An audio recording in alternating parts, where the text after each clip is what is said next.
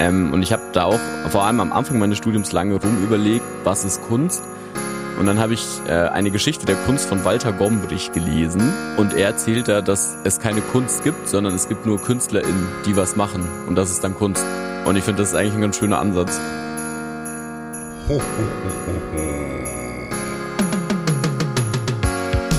The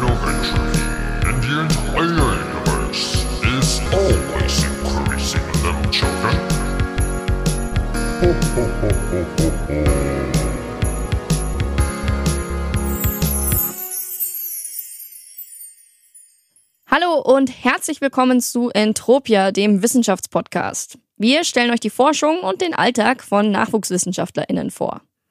Und genau heute machen wir das eben nicht, weil heute sprechen wir zur Feier des Tages, zur Feier unserer Weihnachtsfolge, nicht mit einem Naturwissenschaftler oder einer Naturwissenschaftlerin, sondern mit einem Künstler.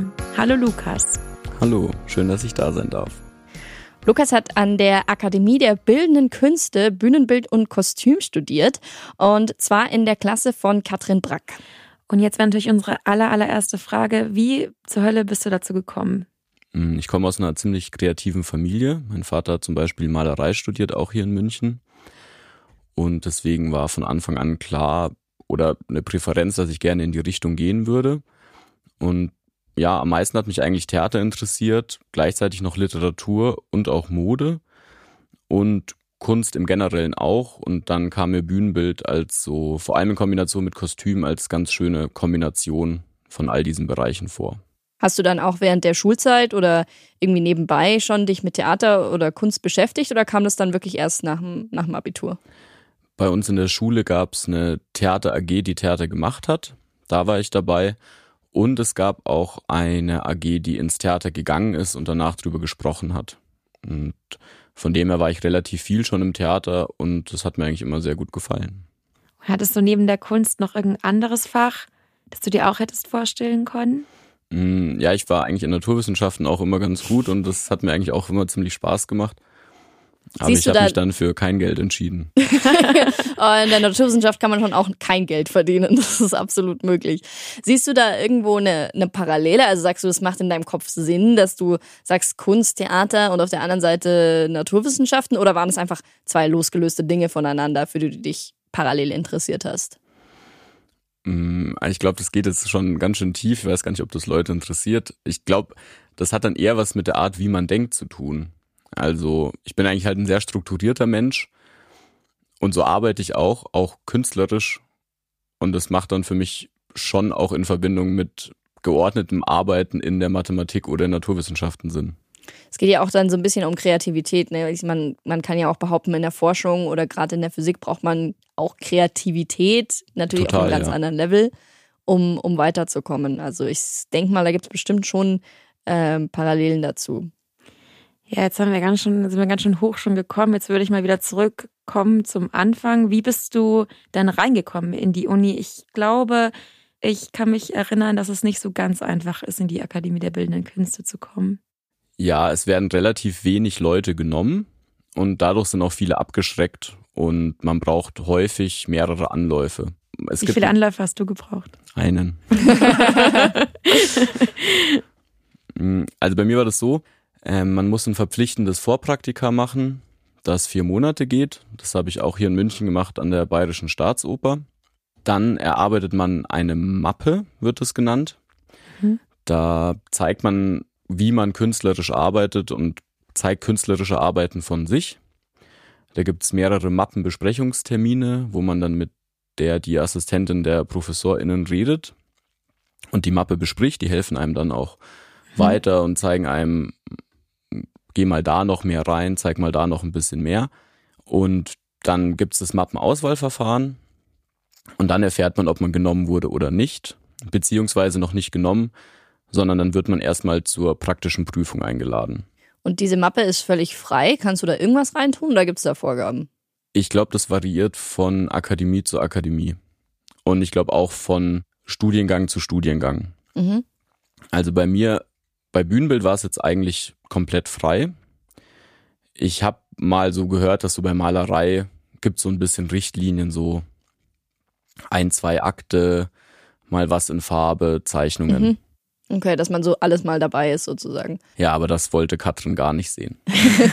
Und du bist dann zap zarab direkt gleich in die Endrunde gekommen, in den Re-Recall. Und wie sah der dann aus, die praktische Prüfung? Da waren neun Leute eingeladen Mhm. Und wir sind dann ins Atelier gekommen. Also Atelier nennen wir unseren Klassenraum.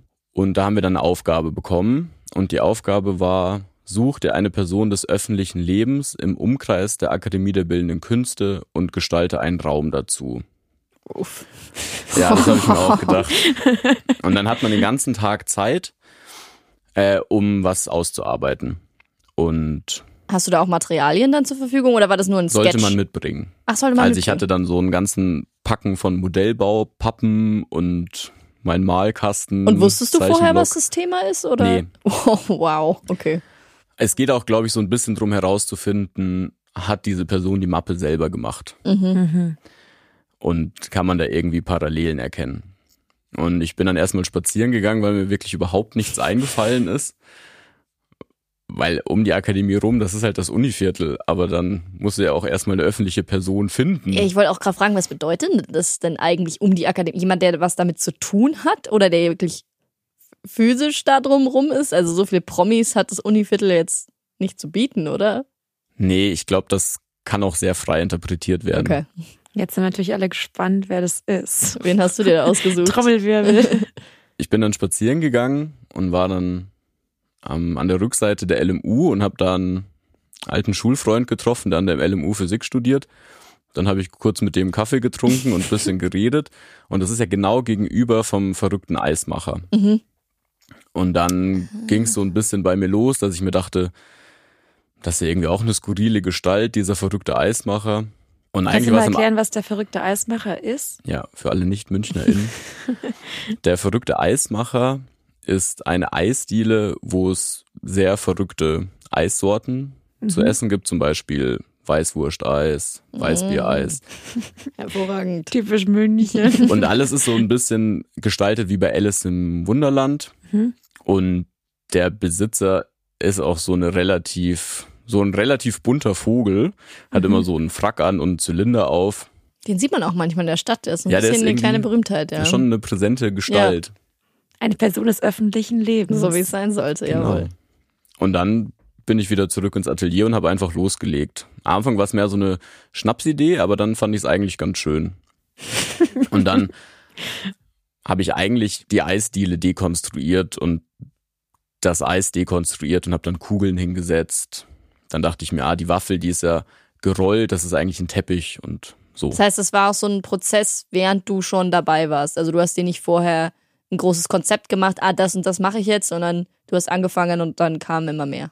Ja, ich habe mir so kurz ein paar Elemente aufgezeichnet, die ich gern machen würde und dann Und das war dann der Startschuss für die Bühnenbildkarriere. ganz genau. Wenn du da sagst, da werden wenig Leute genommen, weißt du, wie viele Leute da zu dieser Aufnahmeprüfung erschienen sind und wie viele dann letztendlich genommen wurden? Ich weiß natürlich nicht, wie viele Leute ihre Mappe abgegeben haben. Mhm. Ich glaube, das sind meistens schon so drei bis 400 Wow, okay. Dann wurden jetzt in meinem Fall neun eingeladen. Neun! Ja. Und davon wurden dann vier genommen in meinem Jahr. Das ist schon wenig, ne? Also ich meine, da hat man sich schon durch Konkurrenz durchzusetzen. Ja, das war auch wahnsinnig aufregend. also der Raum wird dann abgeschlossen und versiegelt, nachdem man die praktische Prüfung abgeschlossen hat und gegangen ist. Und am nächsten Morgen sitzt man dann im Gang vor diesem Klassenzimmer und drin ist die Prüfungskommission aus ähm, ProfessorInnen diverser Klassen. Um Gottes Willen. Und dann wird man nacheinander rein zitiert Oh Gott. und ähm, bekommt dann zu hören, ob man es geschafft hat oder nicht. Wow. Oh, ich hatte schon ganz schwitzige Hände, wenn du das erzählst. Und sie haben es natürlich sehr dramatisch gemacht und am Anfang wurden alle Leute reingerufen, die es nicht geschafft Nein. haben. Und dann sitzt man da draußen und ständig kommen Leute an einem vorbei und sind ganz erschüttert und dann wird man auch nicht gerade froher. Oh Gott. Wie alt warst du da? Da war ich 19. Was man auch dazu sagen muss, dass viele Leute deutlich später an die Akademie kommen. Aha. Also viele Leute haben davor vielleicht schon eine Ausbildung gemacht oder schon was anderes studiert und wechseln dann zum Beispiel von Kunstwissenschaft in die bildende Kunst. Mhm. Also du als äh, einer der Glücklichen, die es geschafft haben, was würdest du denn jetzt sagen, wenn jemand sagt, oh, bildende Künste oder Bühnenbild an sich würde mich auch wahnsinnig interessieren. Was muss man denn mitbringen, um ein gute oder guter Bühnenbildnerin zu werden? Man sollte schon kreativ sein, denke ich. Sag an. Was halt wahnsinnig spannend ist und auch gleichzeitig die Herausforderung, wenn man am Theater als Bühnenbildnerin arbeitet, dass man nicht alleine ist. Mhm. Es ist eigentlich immer Teamwork. Man setzt sich entweder, wenn man moderne arbeitet, mit dem Kollektiv auseinander. Es ist immer noch ein Regisseur, eine Regisseurin dabei, die SchauspielerInnen, das ganze Personal am Theater, technische Leiter etc. Mhm. Also man ist jetzt nicht der Maler oder die Malerin, die einfach in ihrem Atelier vor sich hinarbeitet Mhm. und dann was zeigt, sondern es ist immer in einem Austausch. Mhm. Und das macht es natürlich zum einen manchmal schwer, aber gleichzeitig finde ich es wahnsinnig schön. Und würdest du sagen, das ist ein Alleinstellungsmerkmal ähm, von Bühnenbild so in der bildenden Kunst? Ah, Ich denke, das gibt's häufig. Ich glaube, das kommt auch immer mehr, Mhm. dass auch bildende KünstlerInnen zusammenarbeiten, sich zusammenschließen. Das gab's auch früher schon, weil es natürlich auch wahnsinnig viel gibt, aus diesem Miteinander zu ziehen. Mhm. Um, wie sieht denn so ein typischer Tag als Bühnenbildnerin aus? Als BühnenbildnerInnen ähm, kommt drauf an, ob man gerade einen Job hat oder nicht. ich kann ja mal erzählen, vielleicht, wie der Prozess zu einem Bühnenbild sein kann. Mhm. Man wird angefragt von einem Regisseur, einer Regisseurin und dann bespricht man eigentlich erstmal, was für ein Stück man macht. Dann im Idealfall liest man das Stück und macht sich schon mal erste Gedanken, erste Entwürfe. Mhm. Und dann kommt eigentlich dieser Teamwork-Prozess und man trifft sich immer wieder mit dem Regisseur, der Regisseurin und bespricht. Weil was ja auch ganz wichtig ist, das Stück ist ja flexibel auslegbar. Mhm. Also es kommt wahnsinnig drauf an, was draus geschaffen werden soll. Ist ja auch immer eine Frage von der Zeit, oder? Also ich meine, früher hat man ja Bühnenbilder ganz anders gemacht als heute. So dieses, wir machen das total realistisch zu, es wird immer abstrakter. Also man muss sich da auch ein bisschen bewusst sein, ähm, was will man damit repräsentieren oder in welcher Zeit oder für welches Publikum zum Beispiel auch, kann ich mir vorstellen, oder? Ist das nicht so wirklich wichtig? Geht es da eher um die Vision von, von den DarstellerInnen? Ich denke, es kommt schon drauf an, wo man spielt. Mhm. Und es ist auch wahnsinnig spannend, wie unterschiedlich Dinge ankommen können. Mhm. Also man, manchmal tourt man dann ja auch. Ich habe auch dann einmal ein Bühnenbild gemacht für ein Stück, was richtig rumgekommen ist. Da haben wir in Amsterdam gespielt, in Neuss bei Düsseldorf, in München. Und das Publikum macht wahnsinnig viel mit so einer Aufführung. Mhm. Gehen die mit, lachen die. Mhm. Oder ist es vielleicht sogar ein Schulpublikum, was noch gar nicht so dran gewöhnt ist, dass Theater auch einfach mal lustig sein darf. Mhm. Das kann einen schon ganz schön rausbringen, auch wenn man auf der Bühne steht. Und wie viel machst dann du kreativ bei einem Bühnenbild und wie viel macht der Regisseur, die Regisseurin, weil du gerade gesagt hast, dass man da auch viel zusammenarbeitet, das ist ganz unterschiedlich. Ob dann die Regisseurin, der Regisseur da voll viel mit reinbringt oder die Bühnenbildnerin, der Bühnenbildner. Das variiert total. Ja. Es gibt Teams, die arbeiten wirklich schon jahrzehntelang zusammen. Mhm. Da hat der Regisseur, die Regisseurin dann natürlich auch ein ganz anderes Vertrauen und sagt Ja. auch einfach, mach mal, Mhm. zeig mir was.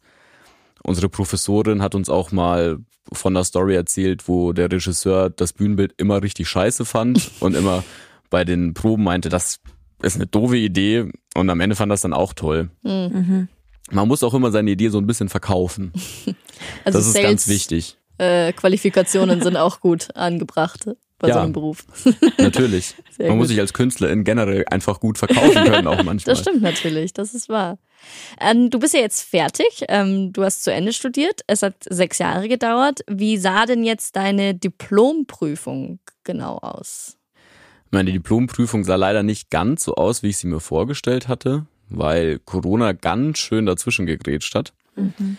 Äh, Im Laufe des Studiums habe ich irgendwann angefangen, mit vier FreundInnen zusammenzuarbeiten, die alle aus ganz unterschiedlichen Ecken Deutschlands kommen und da studieren.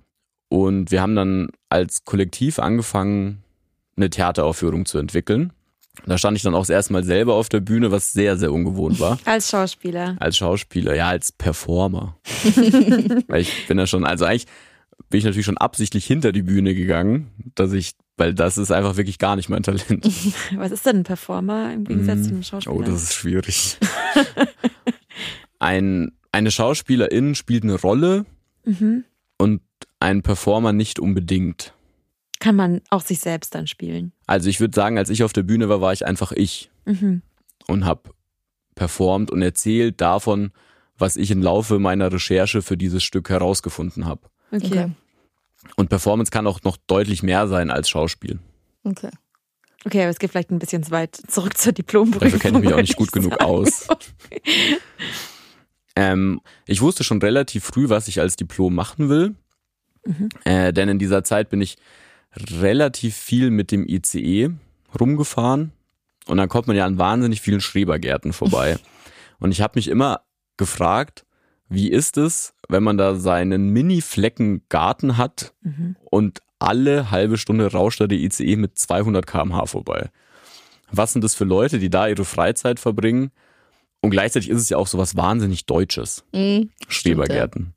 Und dieses ganze Deutsche kam auch noch so dazu, weil ich mir dachte, was treibt eigentlich den Menschen dazu, auf seinen fünf Quadratmetern Garten immer eine Deutschlandflagge zu hissen? Und drei Meter daneben ist schon die nächste. Also kurzum gesagt, was sind das für Leute, die da drin sind? Ja. Und dann habe ich angefangen, das so ein bisschen zu recherchieren. Und dann kam relativ schnell die Idee, dass ich mir dachte, ich würde gerne eine Schrebergartenparzelle in die Kunstakademie bauen. Mhm.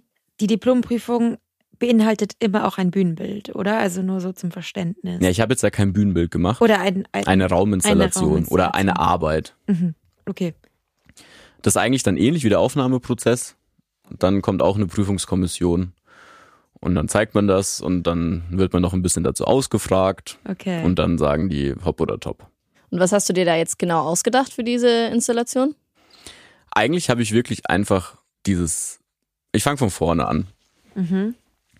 Ich habe dann alle Schrebergärtenvereine in und um München herum angeschrieben. Wie viele gibt's da?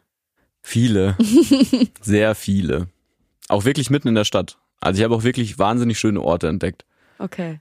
Und habe sie gefragt, ob in Zukunft bei ihnen mal so ein altes Schrebergartenhaus abgerissen wird und ob ich das nicht vielleicht abbauen darf, um es dann wieder aufzubauen. Mhm. Dann habe ich äh, sehr viele Antworten bekommen. Ein paar waren sehr unhöflich. Ein paar waren Warum ist da erstaunt. jemand unhöflich? Also eine Person vor allem hat sich irgendwie wahnsinnig angegriffen gefühlt davon, dass ich dieses Haus abreißen will. ja, aber Ich habe auch nicht hingegangen und hast gesagt, hallo, ich würde gern alle ihre Häuser abreißen, sondern so, wenn das passiert, dann, naja, okay. Mhm. Ja, aber eine, zwei spannende Antworten waren eigentlich dabei. Mhm. Einer hat mir erzählt, sie haben leider kein Haus für mich, aber ich kann wahnsinnig gerne mal kommen und mit ihm quatschen, weil er würde mich wirklich sehr gern einführen in die Welt der Schrebergärtnerinnen. Was natürlich fast noch besser ist, als wenn jemand Ja. ein Haus hat. Mhm. Und ein anderer Verein hatte dann jemanden, der das Haus abreißen will. Okay. Und so ging das dann los.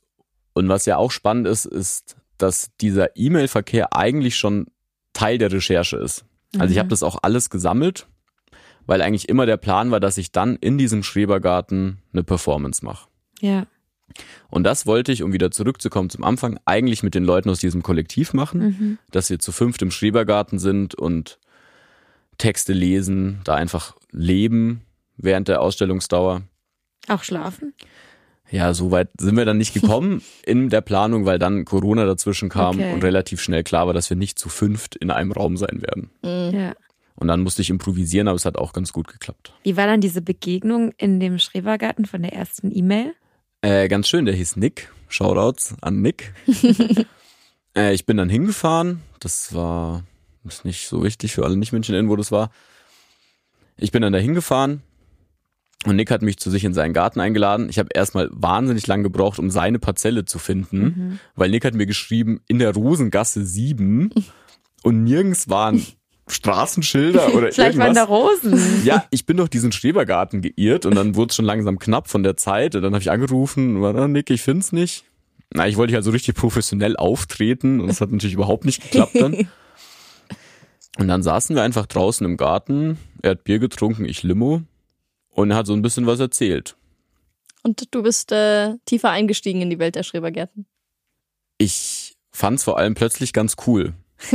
Also ich habe mir natürlich vorgenommen gehabt, da unvoreingenommen Mhm. ranzugehen Ja. und das jetzt auch nicht zu machen, um die Leute in die Pfanne zu hauen, weil Nee, das wäre auch einfach klar. unfair. Aber ich dachte mir dann, eigentlich ist es richtig schön hier. Ich Ja. bin mitten in der Stadt. Das ist gar nicht so klein, wie es von außen immer aussieht, hier dieser Garten. Und die haben ja einfach so ihren Ort, wo die sein können. Und die vorbeifahrenden Züge haben dich nicht gestört. Ja, das habe ich auch relativ schnell bemerkt bei meiner Recherche, dass ich im Trugschluss aufgeschlossen bin, Ja. weil diese Gärten an der Bahnstrecke sind keine Schrebergärten, sondern Bahngärten, weil die. Bahn damals, als sie die Strecken gebaut haben, quasi Land drumherum mitkaufen musste und Mhm. da dann das für ihre MitarbeiterInnen gemacht hat. Ah, das ist ja eigentlich eine ganz schöne Idee. Ist wirklich eine schöne Idee, da wurde ich darauf hingewiesen von einer anderen Zuschrift aus einem Schrebergarten. Okay. Sehr gut. Also du hast dann aber das zweite Haus dann mitgenommen, oder? genau, das habe ich dann mitgenommen. Und dann in der Akademie aufgebaut. Jetzt klingt so einfach. Ja, ja. Und hast du dann diese Performance alleine gemacht, also ohne andere Leute? Ich habe die Performance dann alleine gemacht. Und am Ende ging es in der Performance eigentlich auch darum, dass die anderen nicht da sind. Okay. Ja, da kann man natürlich dann die das Problem zum Thema machen irgendwie. Das ist Ja. natürlich ganz schön. Ich habe dann alleine für fünf Personen gegrillt und gegessen wow. und Bier getrunken, ganz Wie oft schnell. hast du das geübt? Ja, so mehrmals täglich davor. Und wie ich vorhin Bier. schon gesagt habe, bin ich natürlich auch kein Schauspieler. Ich war da wirklich sehr, sehr nervös. Aber es ist alles gut gegangen und am Ende hast du dein Diplom überreicht bekommen. Ja, Wie viele Würstchen hast du dann gegessen? viele. Vor allem halt sehr schnell. Oh Gott. ja, aber das sind die Opfer, die man dann dementsprechend bringen muss. Alles für die Kunst. Genau. Ähm, jetzt wollte ich dich noch was fragen und zwar gerade in der Kunst, äh, zumindest wenn man da aus einer ganz anderen Richtung kommt, äh, da stehen ja manchmal Leute davor, sei es jetzt vor einer Installation, von einem Bild, von einem Theaterstück und sagen, äh, das ist ja ganz komisch oder das verstehe ich überhaupt nicht. Gab es so richtig kuriose Dinge, die du während dem Studium oder wenn du auch mal gearbeitet hast zwischendrin, wo du das Gefühl hattest, so, ja, das ist jetzt ein bisschen komisch oder wo du auch vielleicht selber das Gefühl hattest, hm, ist, ist das Kunst? Ja, ich habe mir schon gedacht, dass so eine ähnliche Frage kommt. Ähm, und ich habe da auch vor allem am Anfang meines Studiums lange rumüberlegt, was ist Kunst. Und dann habe ich äh, eine Geschichte der Kunst von Walter Gombrich gelesen, was ich wirklich allen Leuten nur empfehlen kann, weil es wahnsinnig spannend ist und wirklich so toll geschrieben. Mhm. Und er erzählt da, dass es keine Kunst gibt, sondern es gibt nur KünstlerInnen, die Mhm. was machen. Und das ist dann Kunst. Und ich finde, das ist eigentlich ein ganz schöner Ansatz. Mhm. Dass man sagt, das ist nicht eine Frage der Definition, sondern du bist Künstlerin, dementsprechend, machst du dementsprechend machst du Kunst. Ja, genau.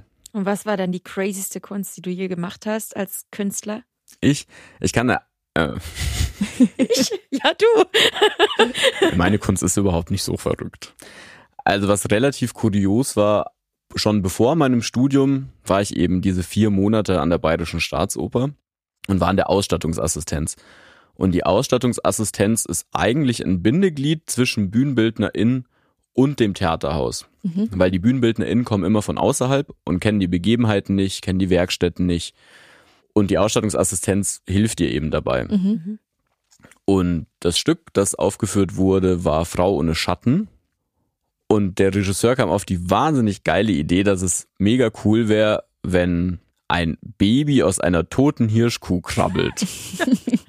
Okay. Und dann war meine Aufgabe als Praktikant, eine Hirschkuh zu organisieren, dass er dieses Kind herauskrabbeln kann. Und dann habe ich halt super lange gesucht und bin aber auch nicht so richtig fündig geworden, weil ausgestopfte Tiere sind so ein bisschen schwierig, weil die dann so Sachen in sich haben, die nicht wahnsinnig gesund sind. ja, vor allem die sind ja auch nicht so leicht zu transportieren und sowas, oder? Eben und so, es gibt schon häufiger mal, dass man irgendwie sowas hat wie Schweinehälften am Theater. Mhm. Aber es ist aber eigentlich schade, weil man muss es wegschmeißen, Ja. weil die Kühlkette unterbrochen war. Und am Ende war es dann so, dass die TheaterplastikerInnen eine aus Styropor geschnitzt. Dem du das nicht äh, liefern konntest. ja, das konnte ich wirklich nicht liefern. ja, gut, das ist auch ein, äh, ein spannender Auftrag auf jeden Fall. Aber ich hatte davor auch noch nie bei eBay tote Hirschkuh eingegeben. Geil. Sehr gut. Jetzt haben wir gerade schon über so einen kuriosen Moment äh, gesprochen. Was war so denn der schönste Moment oder eine der schönsten Momente aus deinem Studium? Am schönsten sind eigentlich immer die Momente der Jahresausstellung. Mhm. einmal im Jahr macht die Akademie ihre Pforten auf für eine Woche oder zehn Tage. Und alle Klassen zeigen, was sie das ganze Jahr über gemacht haben. Und wir als Bühnenbildklasse haben da nie Modelle oder so gezeigt, was andere manchmal machen, sondern wir haben eigentlich immer Rauminstallationen gebaut. Meistens alle zusammen an einer großen. Lebensgroß. Ja. Oder auch überlebensgroß. Einmal habe ich eine, haben wir riesige Maskottchen gebaut. Mhm. Und diese Momente, wenn sie dann eröffnet wurde oder kurz davor, die waren eigentlich immer sehr toll. Weil man dann noch bis spät in die Nacht zusammenbaut und zusammensitzt und sich fragt, schaffen wir das, schaffen wir das nicht? Und meistens, man schafft's immer. Also dann hat man ja auch wieder dieses Teamwork-Gefühl bei der Situation mit drin, oder? Dass man sagt, man baut da zusammen dran und äh, fiebert drauf hin zusammen und zeigt das dann zusammen. Ja, total. Kann natürlich auch nerven, wenn dann manche Leute erst zur Eröffnung kommen, zum Beispiel. Aber meistens ist so der harte Kern, der da war und dran gearbeitet hat, weiß schon. Da fällt mir jetzt gerade noch eine äh, letzte Frage ein und zwar haben die Leute, die aufgenommen wurden, generell schaffen die das dann auch oder bleiben die dann auch da dabei oder habt ihr dann noch mal mehr Schwund über die Zeit hinweg während dem Studium? Ich finde nicht. Okay. Also es sind eigentlich alle noch da. Okay. Es ist dann eher so, dass man mal sagt, oder manche sagen vielleicht, ah, ich will vielleicht doch lieber zum Film, sind dann viel beim Film und gehen ein bisschen von diesem Theater weg. Oder wechseln auch mal die Stadt und bleiben dann zum Beispiel woanders, weil es ihnen da besser gefällt. Ja. Ja, dann äh, vielen, vielen Dank, Lukas. Es war auf jeden Fall super interessant und gar was ganz anderes. Äh, ich habe auf jeden Fall viel gelernt. Ja, total. Hätte ich nicht gedacht. Ja, es ist halt eben dieser Sprung in eine, in eine ganz andere Richtung. Man, man darf sich nicht immer zu sehr auf eine Sache versteifen, glaube ich. Und äh, deswegen bin ich sehr froh, dass du mit dieser tollen Idee angekommen bist, Tamara, dass wir eine Weihnachtsfolge machen, die nichts mit äh, MINT-Fächern zu tun hat. Ja, danke. Und dann wünschen wir euch auch noch eine schöne Vorweihnachtszeit, schöne Weihnachten, Happy Chanukka. Happy Chanukka, äh, einen guten Rutsch und wir freuen uns auf unsere nächste Folge im Januar. Genau. Ciao, ciao. Danke euch. Tschüss. Ciao. Entropia ist ein Podcast unterstützt von der LMO München. Ansichten und Meinungen sind die der SprecherInnen und repräsentieren nicht zwangsläufig die Position der LMU.